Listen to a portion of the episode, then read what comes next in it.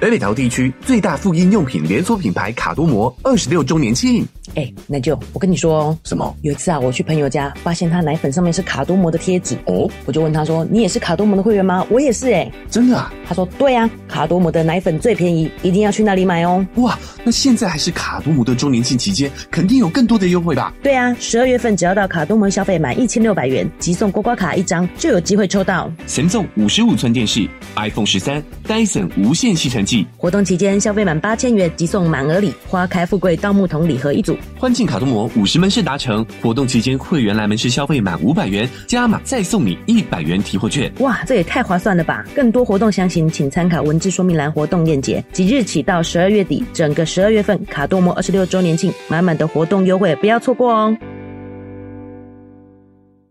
你现在收听的是《活着就好，不焦虑妈妈的育儿日记》。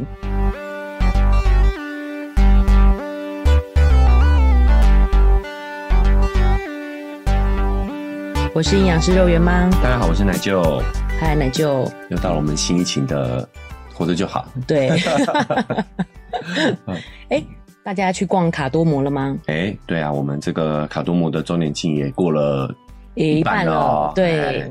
它的这个活动啊，真的是非常的优惠。嗯，就是有机会呢，看到了可以去逛逛，可以学学肉圆。 看到那个扛棒就说我要去卡多摩， 因为它是彩色的，其实是非常好认的。对啊，对对，然后呢，我的自己的经验是呢，我去那边买的那个，除了奶粉很便宜以外，嗯，还有反正东西真的非常多，你一定要自己去看看。对，但是有一个东西是我自己就是印象非常深刻的，是因为肉圆小时候我们很注意他的饮食嘛，哦嗯有听前面几集的，就是听众朋友就知道，对，所以他是在快两岁可能感冒了以后吃药之后才吃没有味道的米饼，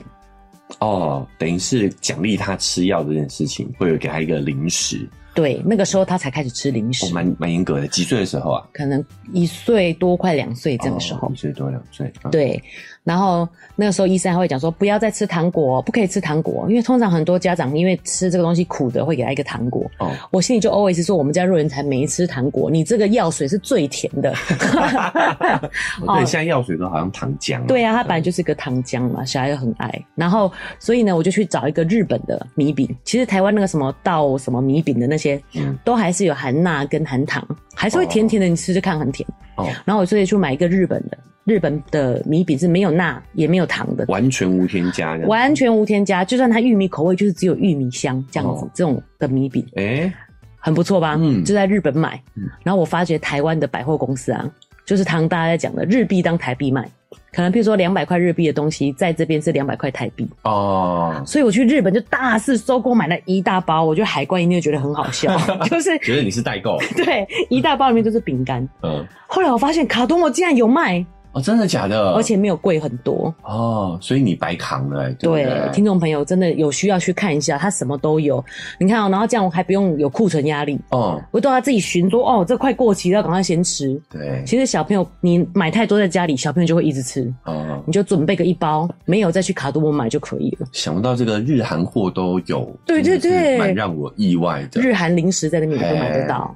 所以真的，我们的听众朋友们啊，如果你刚好有这些妇婴用品的需求，对，哎，正好又遇上了这个卡多摩的周年庆嘛，嗯我没错就不要错过这个机会去现场看一看、逛一逛是哦，说不定有你很多意想不到的品相可以买。没错。那就提到妇婴用品，我才想到我那时候怀孕跟生完小孩住不同的地方。哦啊，怎么什么意思？就是我在怀孕的时候，我跟肉圆爸只住在套房而已，那时候住新庄的套房。嗯然后呢，那附近就很热闹，所以我也不担心。然后就有一间卡多摩，哦，超方便的，啊孕妇啊、待产的用东西都可以在那边买。嗯，对，然后呢，后来生产以后就搬家了哦嘛，搬到、现在住的地方比较偏一点，对，所以我就有点担心找不到卡多摩，你知道 吗？一开始的时候，肉圆爸还就是回新庄 买， 因为对这里环境还不比较熟熟嘛。悉嘛，对啊，心中比较熟悉。，对，后来去吃饭发现哇，这边有一间卡多摩，所以呢，真的是卡多摩，真的是北北桃都找得到，大家可以有机会去看看哎有。去搜寻一下你身边的卡多摩是啊是，然后利用周年庆的时间，好好的去看一下自己有什么需要的。没错，啊，好，那工商时间就到这边告一对对段落了 好，我们要进入今天的主题了。是哦，今天主题比较特别一点啦，嗯，就是也算是最近蛮大的一个新闻的热点，是哎，就是啊、呃高嘉瑜立委对哦遭遇家暴的事情，是高委员，其实我看到了，因为我必须要先讲，就是我们现在的新闻都像拼凑式似的，所以其实我们应该没有看到全貌。嗯，但是我们就我们看到的新闻内容来讲的话，我一开始看到这个新闻，我是蛮惊讶的，蛮讶异的。嗯我一直以为看他这么比较给人家呃利辩才无碍，对利落，哎比人家较很犀利的感觉，哦，对对对，犀利嗯，。犀利，对，本来想讲有点想讲强势，但是政治上不太好，犀利对，比较犀利的感觉的人，我没想到他也会就是有这样遭受到家暴这件事情，对，大家可能普遍的听众第一个反应也都是会这样子。是哦，那我们那时候在想说，哎、家暴这个事情好像跟我们主题一开始觉得不太合啦，感是觉那个是两性之间的问题，伴侣对之间的关系。是，但是后来想想不对啊，家暴发生在家里头嘛，对，所以一定也会影响到小孩。是，哦，甚至有后续关于这位施暴者的讯息出来之后，我们对，也发现跟他的原生家庭也有点关系。是就，觉得我们也蛮需要来花一期的时间来聊聊家暴这件事情。没错，嘿，好，所以我们今天的主题就是想，呃，从我最近看到的一篇文章来跟大家聊一下家暴这件事情。对，但是在这个进入主题之前呢，我们也要抽一点时间啊、来感谢我们听众朋友对我们的回馈。是我们谢谢我们这位朋友的赞助，好、叫做 J Jancy Mom 哦 J N、J A N C Y Mom 哦 M O M，他赞助我们一百元，好、感谢他。谢谢 Jency Mom，呃，应该没念错啦，念错有点不好意思。她说：“我是新手妈妈，宝宝现在是生产后十八天，哦，一开始因为亲喂不大呃不顺，大哭好几次，后来任命当手挤母手挤乳的平喂妈妈，但是因此常常肩颈酸痛，很痛苦，因为手挤。手挤乳时光很苦闷，想听 podcast 度过。某天点到你们的节目后，惊为天人，哎呦，哇哇哦，哦！非常喜欢听你们聊育儿的话题，特别是情绪和教养方面，收获超多，一直狂做笔记哎，呀擦滴滴。现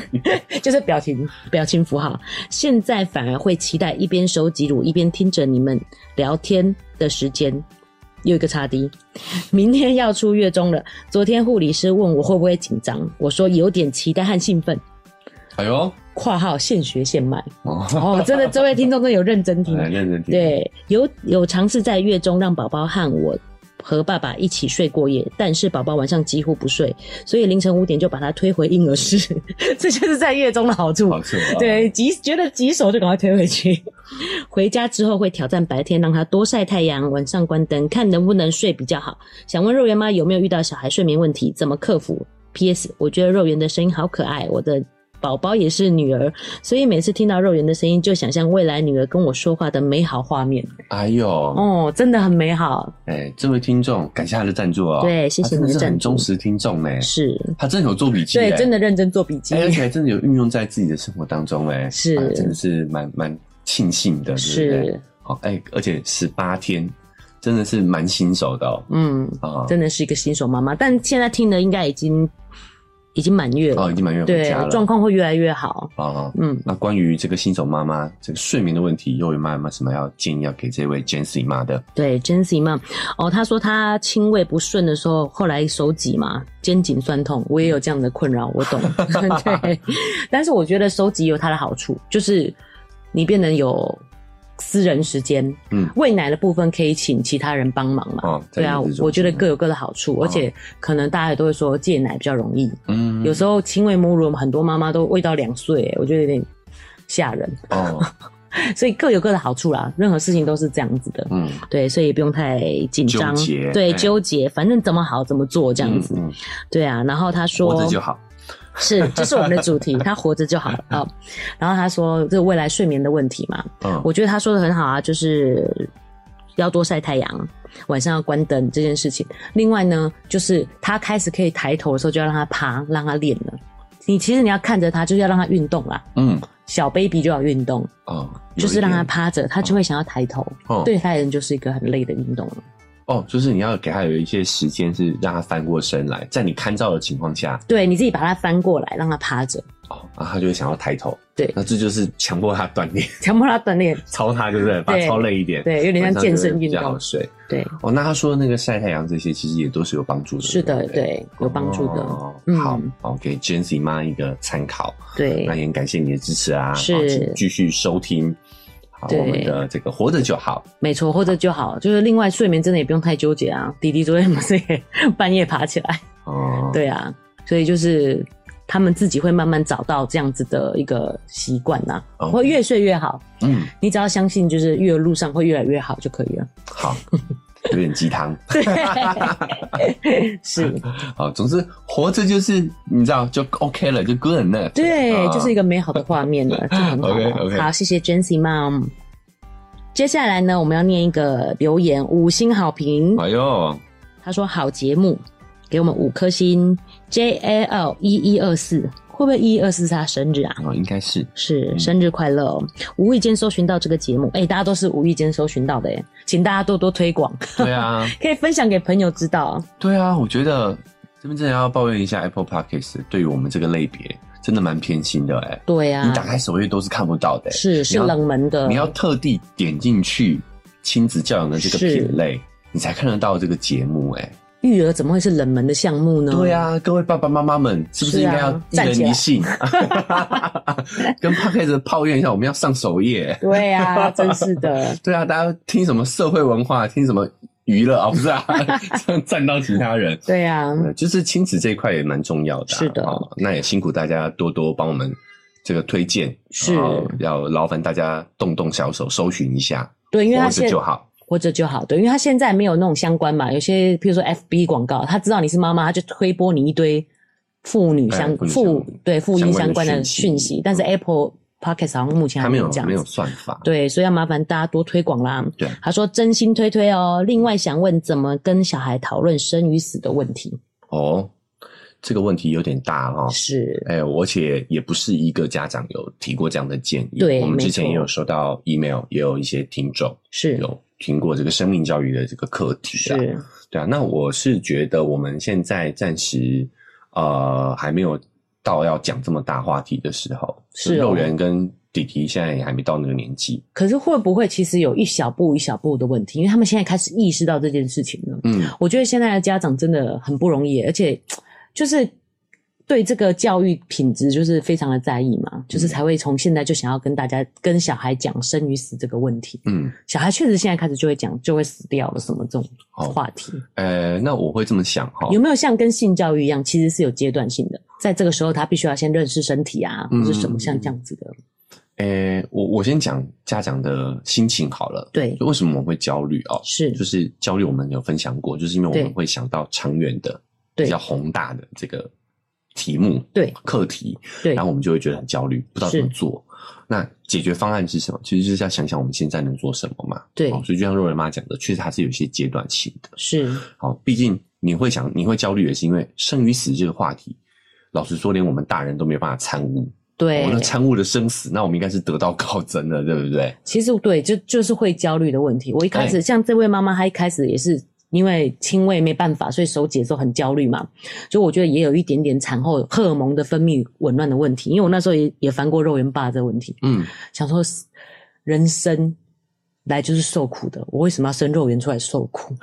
他一出来就要面对，你知道，就是只要一出生，他就要面对死亡的问题。哦，哦，这么深刻对，啊、但是你看，连我们自己都想不通透，对，我们都想不透。我们都想不通透，所以我们就不知道怎么样跟跟小孩分享。可是肉老师圆爸说生都生啦、所以 也是可以这样。啊、这也是活着就好的对意对思对嘛。对对，啊没错。那我觉得我们拉近一点说，其实我觉得我们可以落实到，不要讲生命教育嘛，对，其实我们有一个周期性，我们可以让他理解很多事情都是有周期性的。哦，哎，比如说我来们就带提一个很好的建议哦，对啊就是一个项目，哎、嗯比如说我带弟弟或者是肉圆出对去的时候，我们如果在路上看到落叶落叶，就可以跟他讲落叶的周期、是生命的周期，还有我们如果看到昆虫啊，或者是蜥蜴的尸体，我们也都会这样讲 讲有对，点超可怕多。超多昆虫尸体的，哎、因为他们也会好奇，我们会停下来是聊一下这件事情。是哦包括说前阵子刚夏天刚过，会有很多蝉，蝉对对，那我们也会跟他聊蝉的生命周期，我觉得可以从哦这件事情开始聊。对哎，先从小的这个范围，每个生命都有它自己的周期。对啊，然后比如说，若人现在有时候会呃要求说要养宠物，对，哎，也可以利用这个机会跟他讲，宠物的生命周期其实是比我们短的。哎、我都有直接跟他说、哎，老实说，就像奶舅讲的，我们对于生死可能自己都还没有参透。嗯，我我现在想说，那个猫会死的比你早，你会很伤 心。对啊，所以因为你看嘛，就是我们人人的生命其实还是比较长的，对你很你很难让他理解所谓的八十年、一百年的概念，嗯，对吧也是，对，所以你可以从小的这种短的啊，也一是年对甚至产只有几个月的时间，啊是好让他去了解生命的整个是有一个周期性在的，哎、对，像肉圆啊，所以他刚讲后天都很难。他说今天睡过以后，然后还要再睡一天吗？这样子，嗯 就是他们的时间观念可能还都还没这么的对明显的时候。哎，然后我对觉得大人有一个坏习惯啊，嗯有，时候我们也只是夸饰法，就会把什么什么死了挂在嘴边，然后哦吓死哎了，吓、哎死对了，对对对对，哎，其实有时候这个也是会影响他们对这个的好奇。嗯或，许我们哎改一改说话的习惯。了解，对嗯对，可以试试看，从这边开始。好，谢谢这位 J A L 一一二四的五星好评，，对的五星好评。那接下来我们就进入我们今天的主题，哎，对，就是关于家暴的八个真 相。因为这个十一月二十五号是国际消除对妇女暴力日，哦，所以呢，我在前段时间看到了这篇文章之后，就出了这个新闻，所以我觉得哎，蛮值得来跟大家分享一下这篇文章哦，关于家暴的八个真相。是啊，首先第一个啊，每七点一秒就有一名女性遭受家暴。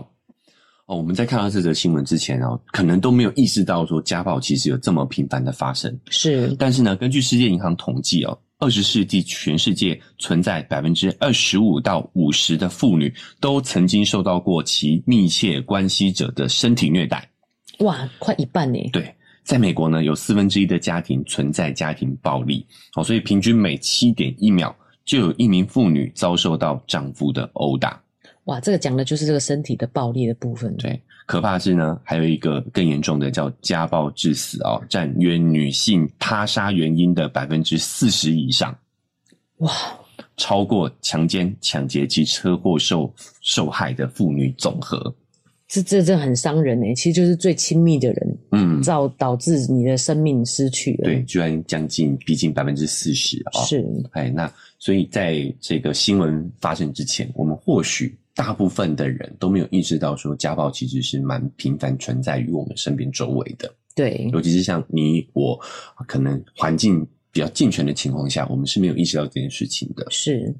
这是第一个真相，蛮惊人的啊、对，好，第二个呢是不只有打人才叫家暴，亲密伴侣暴力，好，不仅仅是拳打脚踢哦，它可能有很多一系列各种不同的行为。是，好，那目前普遍存在家庭暴力的有四种类型啊、第一个叫做情绪暴力，哎、我觉得这个包含下去，可能真的蛮多人都有遭受到暴力的情况。对我们大部分都会以为是在有外伤肢体还有伤害的，哦但是如果连情绪、心理都包含的话，哎，可能真的每七点一秒就会有一个家暴事件发生，对吧？是好，他说第一个叫情绪暴力哦，包含一些贬低啊、羞辱啊，好、还有恐吓啊，比如说大喊大叫、砸东西，这些都算哦。是好、那还有威胁说要杀掉对方或者是他重要的家人，是好、然后或者是破坏对他来说很重要的东西。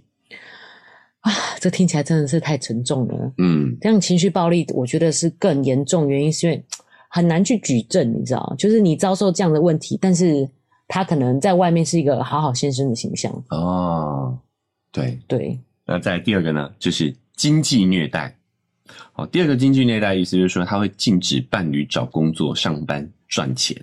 哇，不是不给他钱呢、嘿还不准他去工作。是违背他的意愿哦。对，哦重点在有没有违背他的意愿。对对，就是如果你想是自主想当家全庭职还有对全职全职妈妈妈、妈家庭主妇的哦，这个是不含在内的哦。是是你想，你有意愿想要出去工作，但是另一半不允许，其实这也算是家庭暴力哦。对，好那还有一个是违背意愿拿走收入，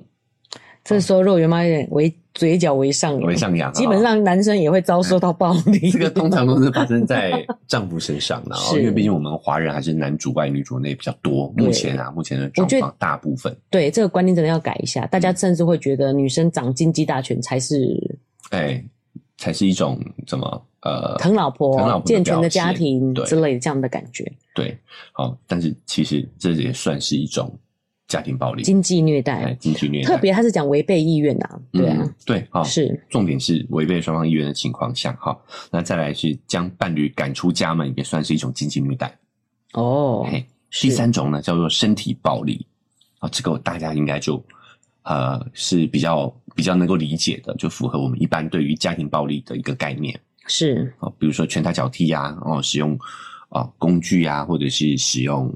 啊、呃刀械啊，哦去伤害对方的身体。对，好、那再来是性暴力，是好，因为你会认为伴侣就应该跟你发生性关系嘛，对不对？是，好，所以呢，你就会有时候会在强迫对方、违反对方意愿的情况下发生这件事情。其实是这也算是性暴力。这真的是有苦难言呢。你要怎么跟其他人就是求救这件事情，对不对？嘿，就像有包括这篇文章也说，你强迫对方看色情片，都也算是一种性暴力。是，对，我觉得不止打人，他要家暴这件事让我很有感觉，就是我们对待小孩的方式也是会影响到他自己的这样的感的未来跟人相处的模式嘛。嗯，就像你提到这个情绪暴力的部分，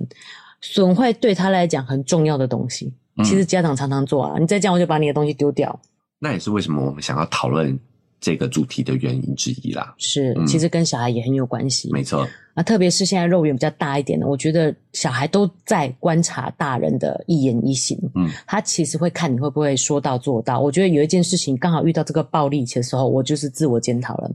我跟他玩了一个玩具，然后他跟我说：“你也有玩，你收。”因为我们常常跟他讲说：“你自己玩的玩具你收嘛，对不对？”所以肉圆那一次他不想收，他就说：“你也玩，你也有玩，你收。”那我那时候就自己，我觉得是加了自己的情绪下去，我就跟他讲说：“你这样子，你也有玩，你不收，叫我自己收的话，我以后不要跟你玩哦。”嗯，那我觉得我这就犯了奶就说一个很大一个错误，就没有永远这件事情嘛。其实你也可以跟他说：“那我今天不要跟你玩，我今天收完这个玩具就不跟你玩了。”嗯，对我说永远不要跟你玩的。我自己的这个负面情绪是在，因为我自己觉得我在陪他玩很辛苦，嗯，所以我把这个怨气发出来。对，结果肉圆居然说：“好啊，我自己玩就可以啦。啊、”他知道我讲这话是气话、欸，哎，对不对他？能够判断，他可以知道这样的气话，而且我就觉得，那其实我这样也是一种情绪上的这个威胁，嗯。是不是？但我觉得这个有一个很关键的一点哦，就是双方的意愿的问题啦。有，我自己后来又把它改正过来，就是妈妈自己没有台阶下嘛， 就想说不行啊啦，这是我们一起玩的，我们要一起收。嗯，对啊，他就其实还是来收了，哦，就是没有必要走到这个情绪性的字眼，就我就觉得有一点点情绪暴力的倾向了但我觉得这个也无可厚非啊。是哦，就是关键在于，我觉得肉圆妈有一点很很不错，就是你有察觉，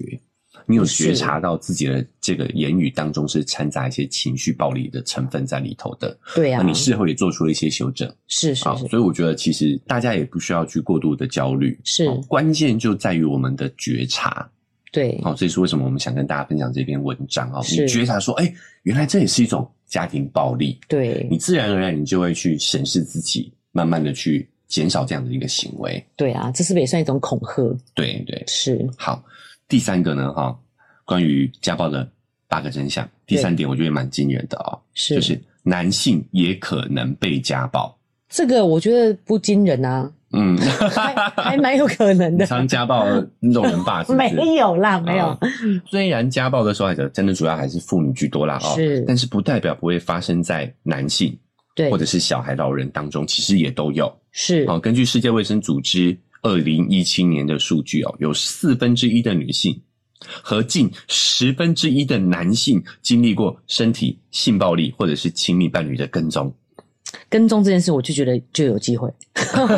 就有可能，这有可能啊、哦。是在美国呢，有超过四千万的女性和三千八百万的男性经历过亲密伴侣的心理攻击。哎、没错，我说如果说身体暴力，我可能想说，哎、没有那么多，但我觉得心理上的暴力肯定是有的。对，哦，但是呢，相对于女性，男性报告家庭暴力求助的意愿都可能更小。这有一点就是我们的性别标签啊，对不对？对对，男性应该要更强壮，嗯，更没有情绪，对对不对？对，美国的家暴求助热线的一个研究者哦，他就有说，他们也接受到男性的受害者电话过，是，但是比例要小得很多。他说，所有的来电当中，只有不到百分之五的来电者是男性。这有苦难言呢。对，当我们男性受到暴力对待，好，是不管是生理还是心理的，其实我们都会更羞于去求助，对，哎，因为求助我们会觉得是弱者的表现，哦，对对哎对，示弱，我们男生不能示弱啊，我们要是这个很 man 的那一位，对不准哭，男子男生不能气概哭，对，是但是研究报告发现，好，男生其实也会是家暴的受害者。所以这也是我们从小的教育就是要改变嗯的，对不对？不是男生就要这样子，第四点呢是家暴可以导致严重的健康问题，留下长久的心理创伤。是，哎，即使这个暴力行为被停止了、哦，嗯，他被虐待的阴影呢，也可能会持续很长很久的时间。哎、我懂这种感觉，可能譬如说你就不敢跟男性独处在一个空间或什么，你就有受到威胁的感觉，对，哦，那这些研究呢也都发现呢，哦，曾经有过这个被虐经验的女性啊，哦，她的抑郁啊、焦虑啊、恐怖症的水平都会比啊、没有经过这一些这个经历的女性来的更高，是，那也会有一些情绪困扰，甚至自杀的几率也都是比较高的。嗯，自我伤害，没错，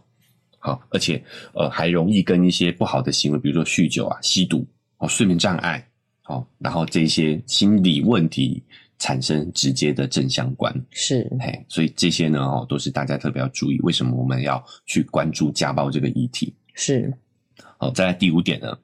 我想所有人听到这样的一个事件的时候，都会提出的疑问。没错，对，第五点就是受害者为什么不离开？对，就像我刚才讲的，哎，为什么你会接受他这样子的暴力对待？对，好，那其实呢，我们都会觉得，你至少你不求助，你至少，哦或者是到了后面比较严重的状况下的话，你对应该可以去报警啊。是，首先要提醒大家，就是报警可能不是最好的选择。是其实在家暴的这个领域里头，有一个一一三的防家暴专线，对，哎，它这个是全国性的，是，因为呢，这个是我自己亲身经对，验啊、那就有一个亲身经历，对我有一次在呃路上是，去这个赴约的路上，对经过了一个平房，是，就听到里面有传出小孩跟妇女的哭泣声，以及一个男人的嘶吼声。所以这个听起来是会蛮明显的，是吗？我没有遇到过因为因为在一楼啦，哦，嘿，然后我就感觉，哎、这个会不会是家暴？我就稍微驻足了一下，是就停了大概几秒钟的时间。我后来发现应该是有疑似家暴的情况。是我这个时候我就打了一一零报警，然后并且报了门牌号码，是，然后我就走就去赴约了嘛。对，赴约了之后，我就有跟这个我的朋友讲到这个情况。那我对朋友是那个是一个女生哦，是，她说：“哎、你这个情况你不能打一一零，你要真的打一一三。为何？为什么？”她说：“因为警局其实是有区域性的，哦，辖区远景辖，区远警嘛，就你打一零，他们会派辖区远警去。对，然后，当然我也不是说所有的警察都会这样子哦，是我相信现在都蛮进步的，好、是大家都会去依法处理这样的家暴的问题。对，但是如果是长期在驻扎在那边的警员的话，是他们多少还是有一些邻敌关系。哦，哎可能跟这一位施暴者他是认识的，对，好，甚至甚至可能他平常都会去警局喝茶之类的。对，我有有一举例些啦对交情啊，对，所以他们大部分可能会比较大概率选择息事宁人。是，对，啊，毕竟我们有了认识之后，我们就会对觉啊得清官难断家务事。是啊，他说好了，他不会，下次不会了，对，好，但是一一三它是一个全国性的一个机构，是好，是，所以它更大概率会正确处理这件事情啊。他比较没有这样的人情世故的压力啦，对，对，好，那我们回到这篇报道哦，回到这篇报道，他说呢，哈，加拿大有一项研究发现，家暴的受害者在第一次报警之前呢，平均已经遭受了三十五次的家暴。三十五次，哎，对，哇，受害者他基本上不太会选择在一开始就选择报警所以或者开是始求助。对嘿，犹豫的原因哦，是因为他们可能不想让自己的另外一半去坐牢。对啊，哎，那还有可能的原因是呢，任何形式的求助都有可能把这个暴力行为升级。对，没错，嘿，你报警，你居然敢跟别人讲，对那啊，我我说就不定拘役三天又回来再把你打死。哎，对，就是在施以更严重的暴力。是，好，所以有研究表示，有百分之七十的家庭暴力谋杀都发生在受害者试图截断结束这段关系之后。哎，所以家暴是真的很严重，是因为我们处在一个同一个空间里，嗯，你跟他没有办法保持一个安全的距离，对。对不对？然后呢，对于家庭暴力的受害者来说呢，离开施虐者、离开加害者是最危险的时刻。对，嗯你会觉得说他可能会改变，嗯，可能只是现在情绪不好，对，所以我觉得奶舅那个我们那时候的情绪教育很重要。嗯嗯，嗯你可以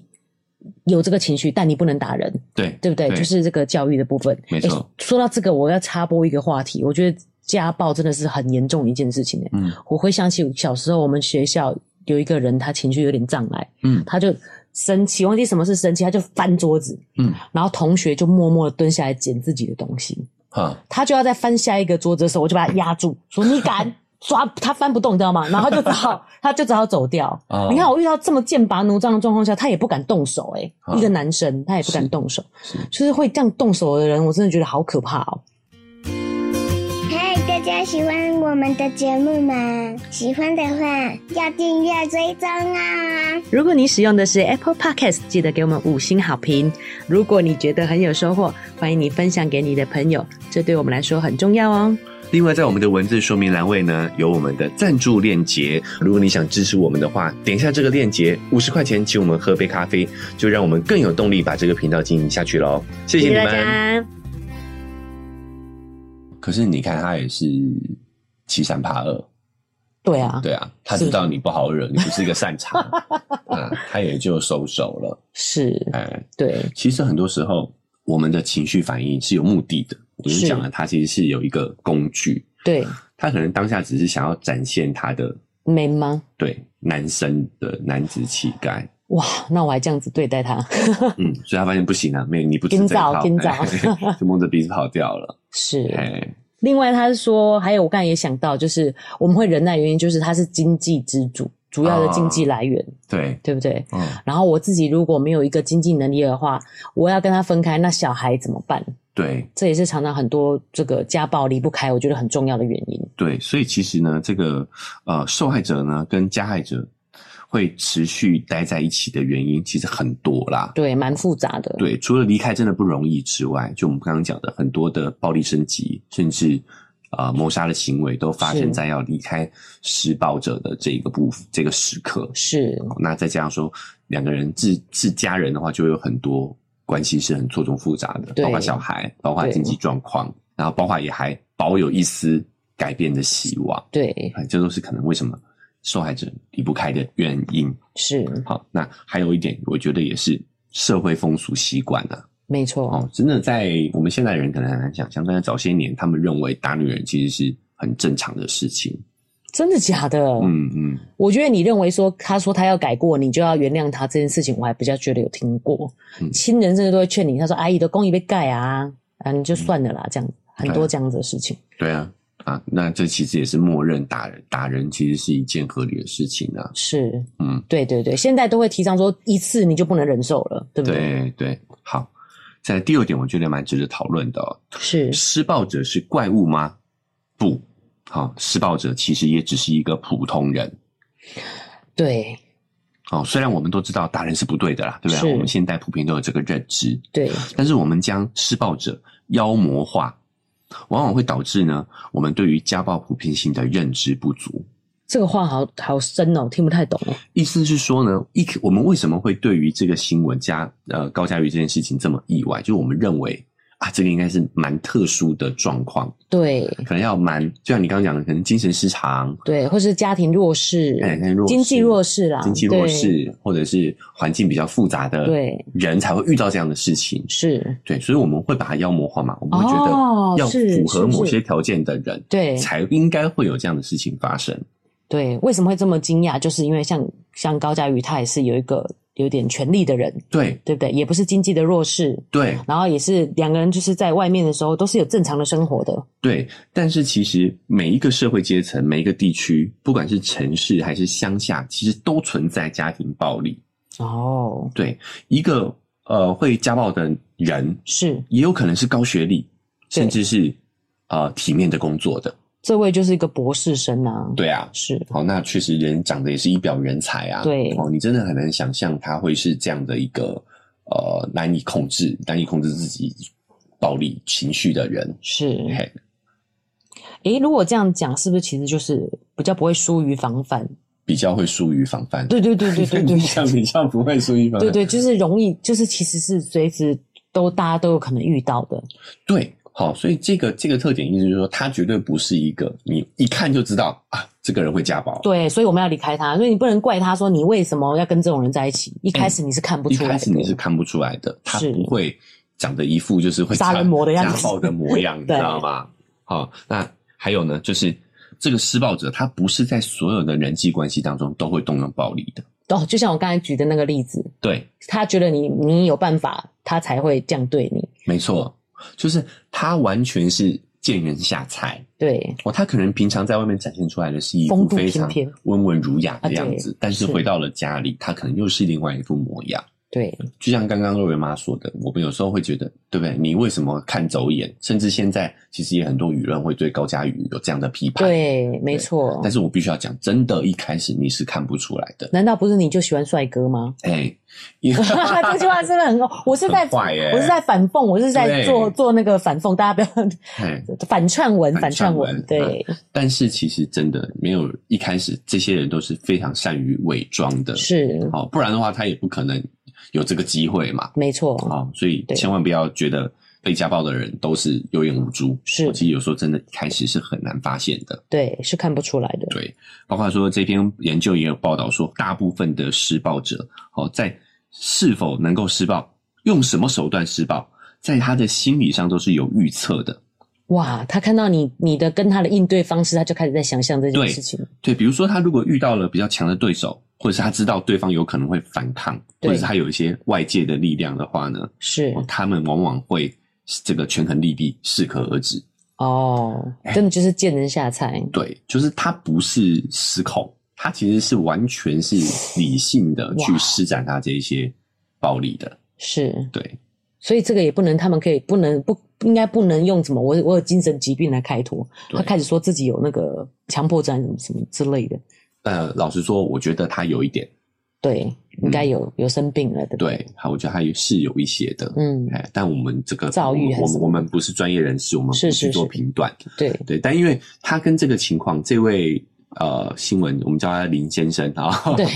哦林某，他的情况跟这有点不同的是，其实高佳瑜是有反击能力的。对，对，但是他还是依然去实施这样的一个暴力行为，所以你觉得他应该精神是有一些状况的？我觉得有问题。是这个我们是是事后也可以讨论一下，个案讨论一下。好，了解，哎好，好，那我最后这个总结一下哦，嗯关于这个部分呢，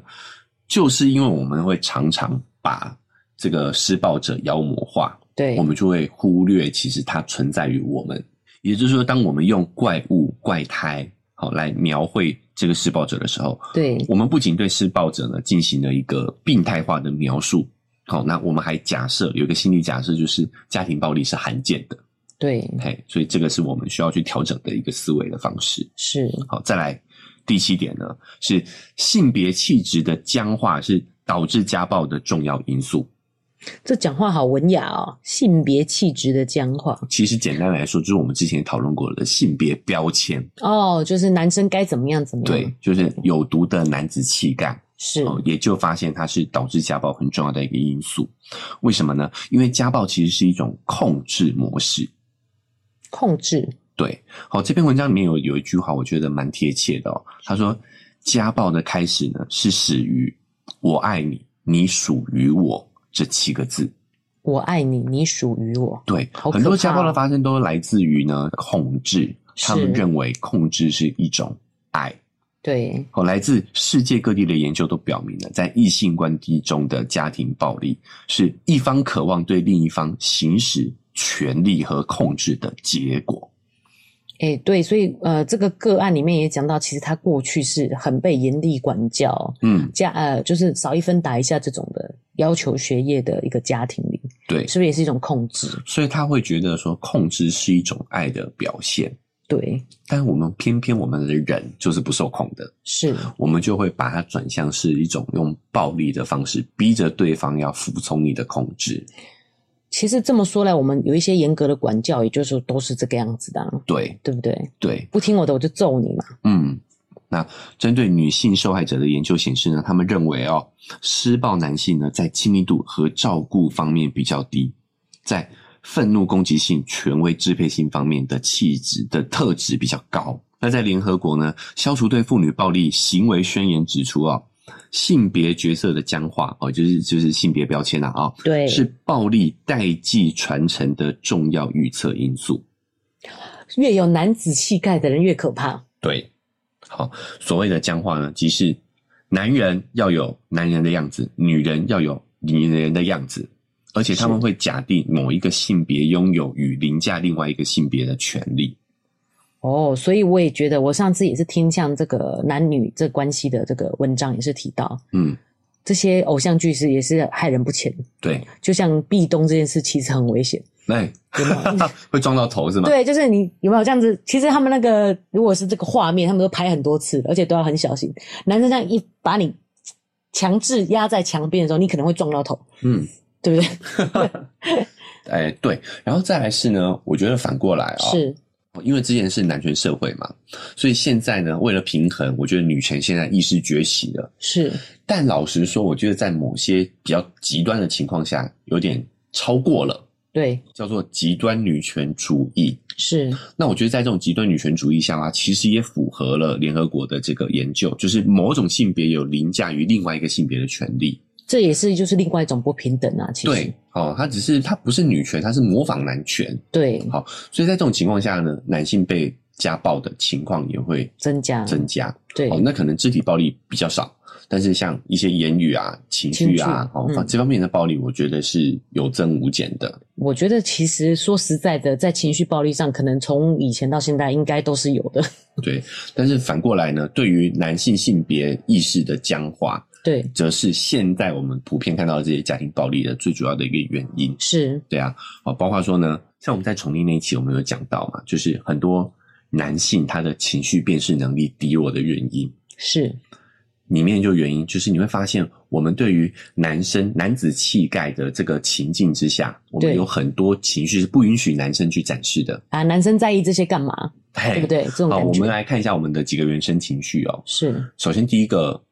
呃，厌恶对，哦，我们也不太难让人生展现厌恶，没错，对，就觉得你这小事你干嘛在意，对对吧？好，因哎是为厌恶是比较低的威胁。是好，那再来是害怕的情绪，类似男生不吃香菜， 有没有哎 这种人哎，哎真的就会觉得哎，男这很个不 man。很不 man，对不对？对男生就应该什么都吃，对我说不能讨厌一下吗？好，是我不吃香菜啊。对 啊那再来是害怕情绪，就更不可能让男生了。对你怕什么怕？怕什么？嗯对不对？然后悲伤是更是不可能让男生展现悲伤男的，儿有泪不不轻轻弹弹。。对，所以你会发现，绝大部分的男生在缺乏情绪教育的情况下，他们只剩快乐跟生气这两种情绪的展现。可以选，哎，可怕的是，生气这件事情在男子气概当中，在我们的男性有点思维里面是被允许的。对，是帅的。对，你跟店员吵架，对不对？争取权利，哎，甚至有时候我们会看到小朋友，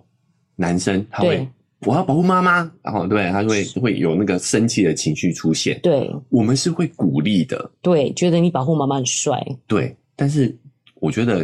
真的不要灌输小孩这样的观念，应该要我们大人去保护小孩这样对，子吗但？是我们要先保护他但是他对他讲这句话，你要去了解他背后的情绪是去什是什么。么？对，是，好，所以可怕的是什么？生气是被允许的。对，我还觉得这样很棒，他好嘿好贴心。对，好，那所以呢，它就变成是只有快乐跟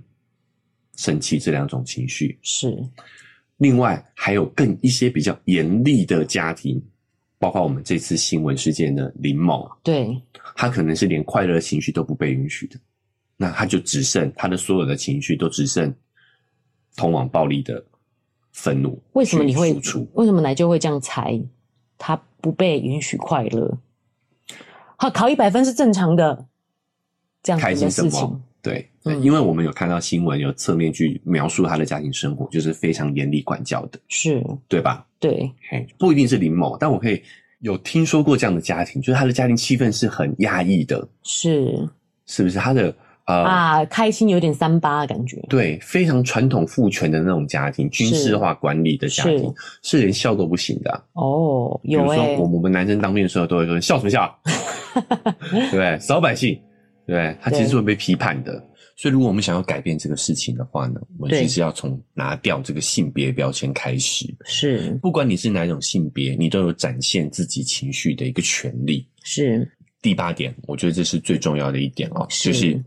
你无法成为一个拯救者，真的，尤其是现在大家这么关注这个家暴的这个议题哦。对，所以，我们还是要跟大家来分享一下。假设我们身边的人有遇到这样的一个情况，我们该如何正确的去应对？首先，第一个，这可能很难哦，尤其是当对我们知道身边人正在遭受这个情况的话，是，但是我们必须放弃成为一个拯救者的这个念头。对，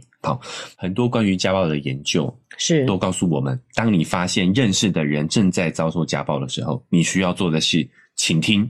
不要评价，提供适当水平的支持。好，对这个我们会一一来讲哈。是首先呢，什么叫倾听不要评价？第一个呢，就是不要暗示受害者有问题。哎、这个很重要，而且嗯我们可能都自己觉得自己是无心的，可是听来真的会很难受。哎、对，比如说我们会问，哎、他为什么会打你啊？对哎、，这个问题潜台词就好像你应该问他为什么打我，你问我，我怎么知 道？对，就好像是受害者有问题， 对这样的对问不题，对，好像变成对暗示就是我的问题耶、哎，你有你有什么事情才为什么对让他方才对打你嘛？对，其实这个反过来说，这也是我们这个文化的关系啦。是我们小时候都就是，毕竟还是觉得被体罚是很正常的。是我们功课没教才会哎被受罚，包括在学校、在家庭，其实都是这样的机制。是哦，但我们现在成年人要意识一下哦，对不是的哦，很多情况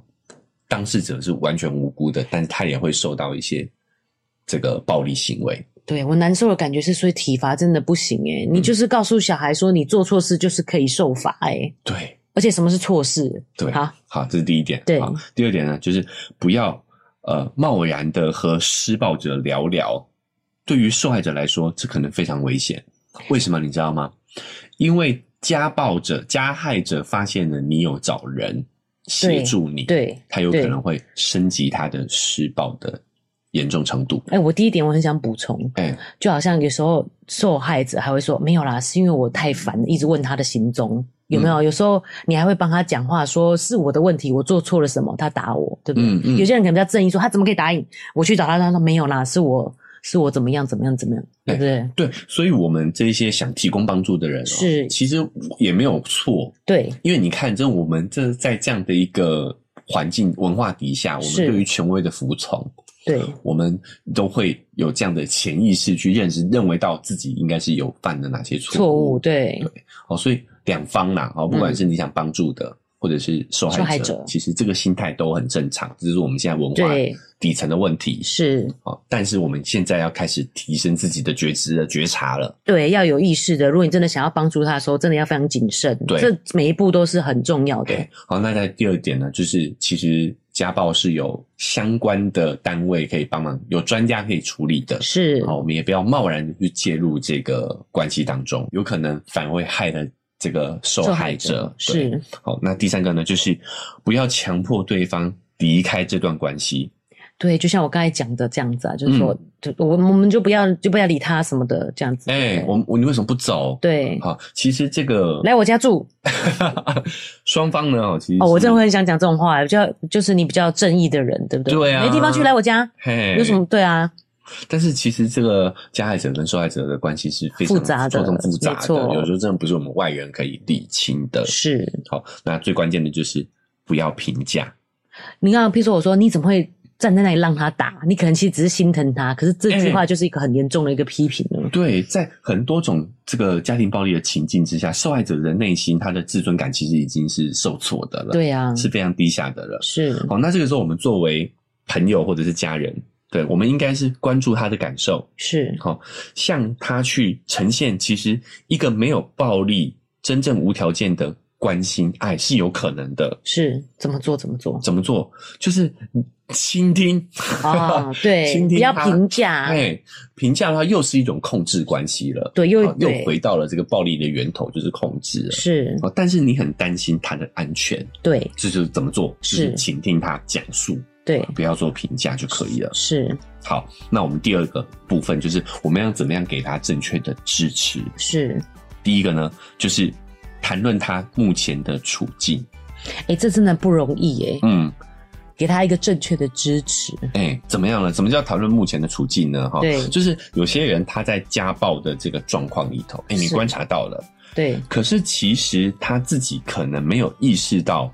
哎、这是家暴哦。但是呢，如果你发现事情有异常的话呢，你可以用什么具体的事来进行善意的接近哦，啊、比如说你可以跟他关心，哎、好久没有看到你啊，你最近怎么样啊？是我觉得我观察到你看他的眼神有一点恐惧，有点害怕，哎、我有点担心你。有点陈述事实这个状对态，，就是等等讲陈述事实，然后表达你的关心，是引导对方去聊他现在的处境。是好，第二呢，就是提供他呢关于家庭暴力的支持资源，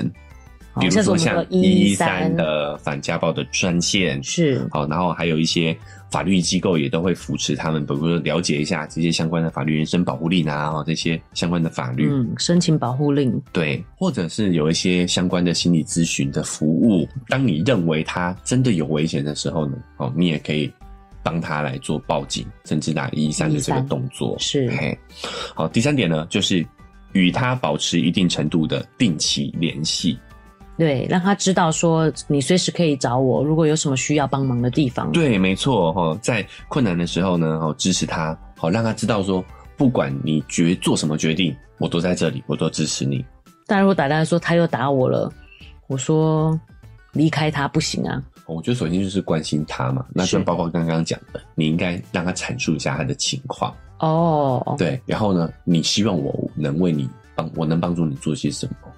需不需要我帮你打一三？我觉得你都可以询问一下，是，嗯对。询问看哦，看我。懂了，不要用责怪的方式说你怎么不走，嗯你怎么不打电话报警，嗯类似像这样子，对不对对对对，支持的角度，支持的对，需要角我度什么样的帮助，我对都会在这边，对不对？嘿，然后呢，再来是可以帮他制定一个安全计划。真正有什么紧紧急状况的时候，哎、比如说，你可以告诉他，你这边可以提供他紧急紧的急的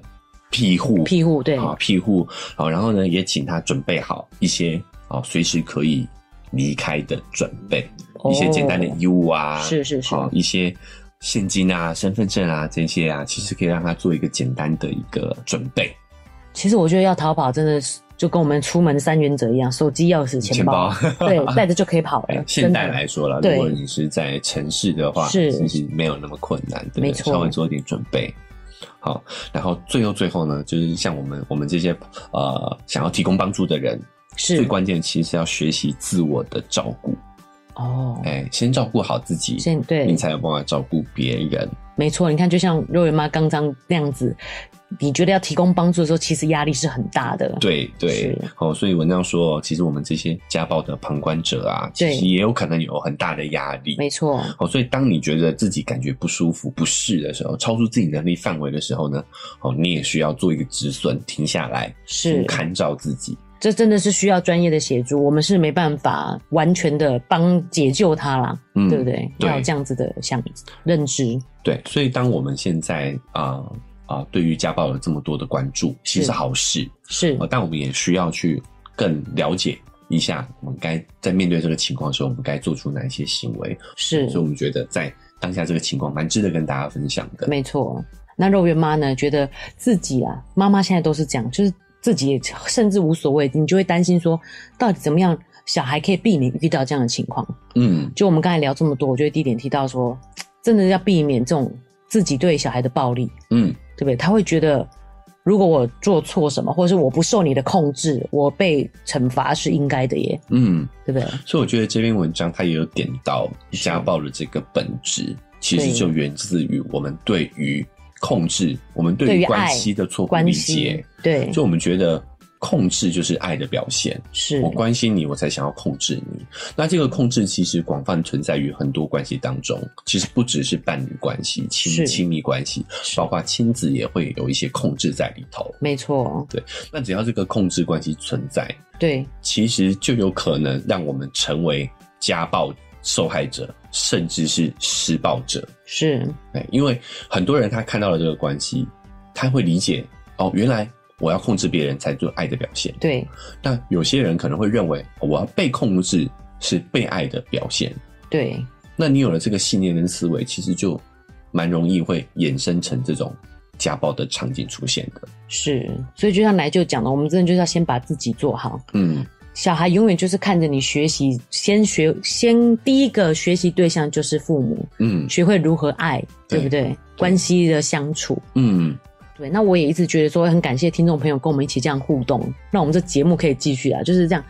这个道理我也是自己从跟奶舅这样对谈中学到的。嗯，就是我们上一集在宠宠溺的时候提到，我们如果都帮小孩做决定，他不知道自己有选择权，他在家里听父母的，在外面就会听同学的，嗯听朋友的。对，对，我们想说为什么小孩会学坏，嗯所以我就想说，为什么我们会接受这样子不当的控制？嗯，就想到说，我真的不要再控制小孩了， 是不是？因为我们从一开始他很小的时候的照顾他，照顾到后来，我觉得家长要有意识，他长大了，他要开始慢慢学会自己去处理一些事情。嗯，当你让他，就是我们就是在学这个放手的过程，其实是很大的一个智慧。嗯，对我就说，呃，因为我的小时候对于肉圆的关注是非常非常的百分之百啦，就是完全放下其他的工作在照顾他。那我也不是要控制他，或是关心他，然后照顾他的食衣住行，陪他玩。嗯，但是呢，就会造成说他变得有一点完全的以为这样就是一个爱的表现，所以就是什么要玩都要找我。嗯，我就会想到说啊，这是不是就是一种过度的关注变成一种控制的一种感觉？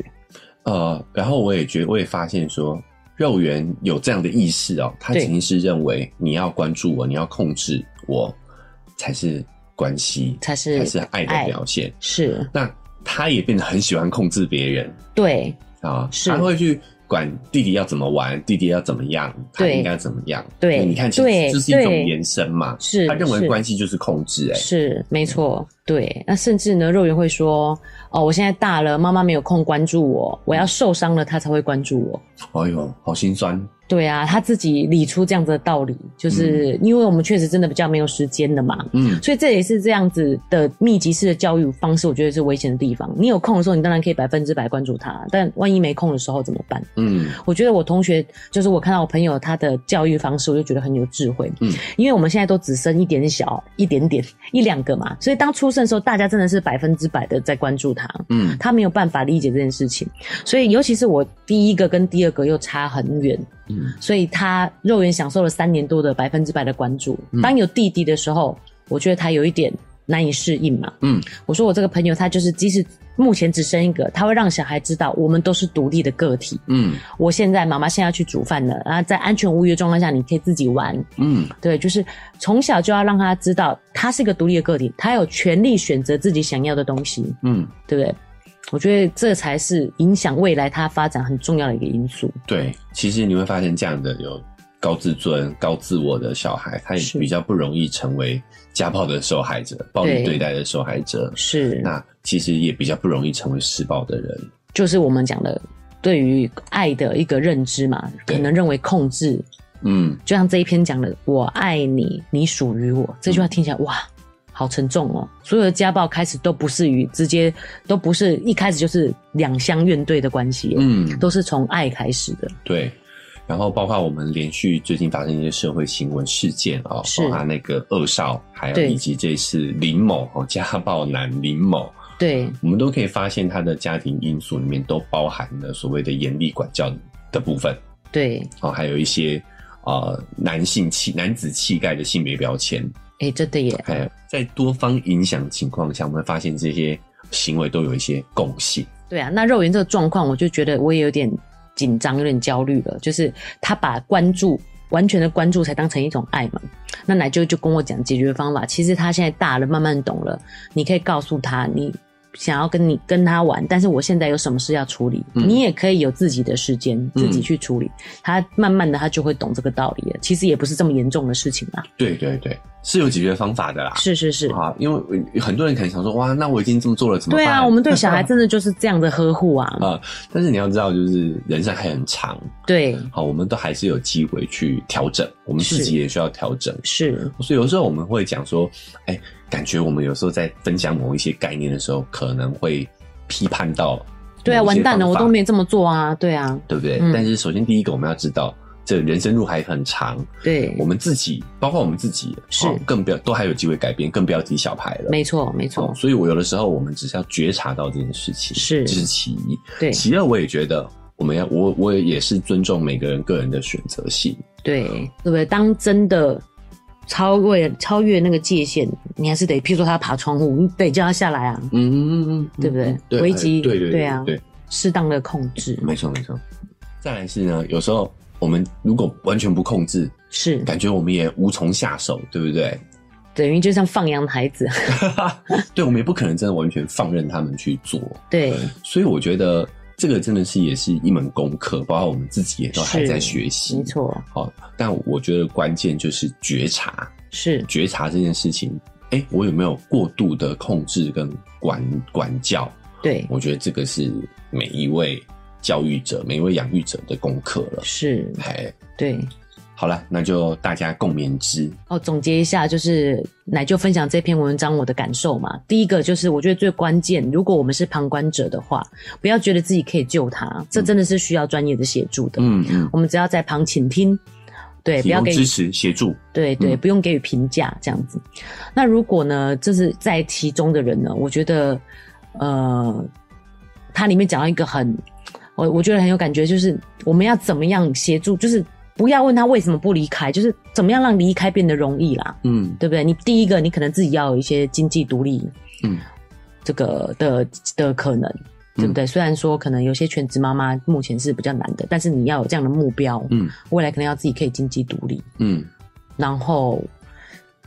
再来，我觉得对小孩的教育也是我这比较关心嗯的。我希望小孩不要觉得这样被控制是正常的，嗯，对，这是一种爱的表现，这是一种被需要的感觉。就像肉圆说，他受伤了才会被我关注，嗯，我觉得这个部分也是需要去觉察的。对。然后关键就是真的不要羞于求助。哦，我觉得这一点高委员做的很好，他这么地位这么高，他还是。其实我真的会会觉得说，其实他讲出来可能一切都毁了，嗯他的形象嗯是不是？是需要勇气的，对，对。但我觉得我他呃的勇气值得我们学习。没错，嗯，对。好。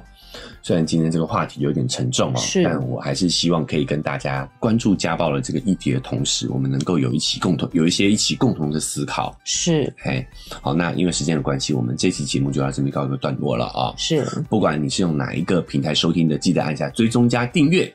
对，就可以呃定期收到我们的节目通知。对，那另外，你如果使用的是 Apple Podcast，记得给我们五星好评。哎，那我们的这个文字说明栏位呢，还有我们这次卡多摩二十六周年庆的活动的链活动链接接，哦，大家可以点点看，看看呢哦，有哪一些额外的优惠是，哦，除了这些奖品之外呢，有没有你需要的东西？没好错，那把握这次周年庆的活动期间喽。，是，好，那以上就是我们这期节目喽，大家再见。拜拜。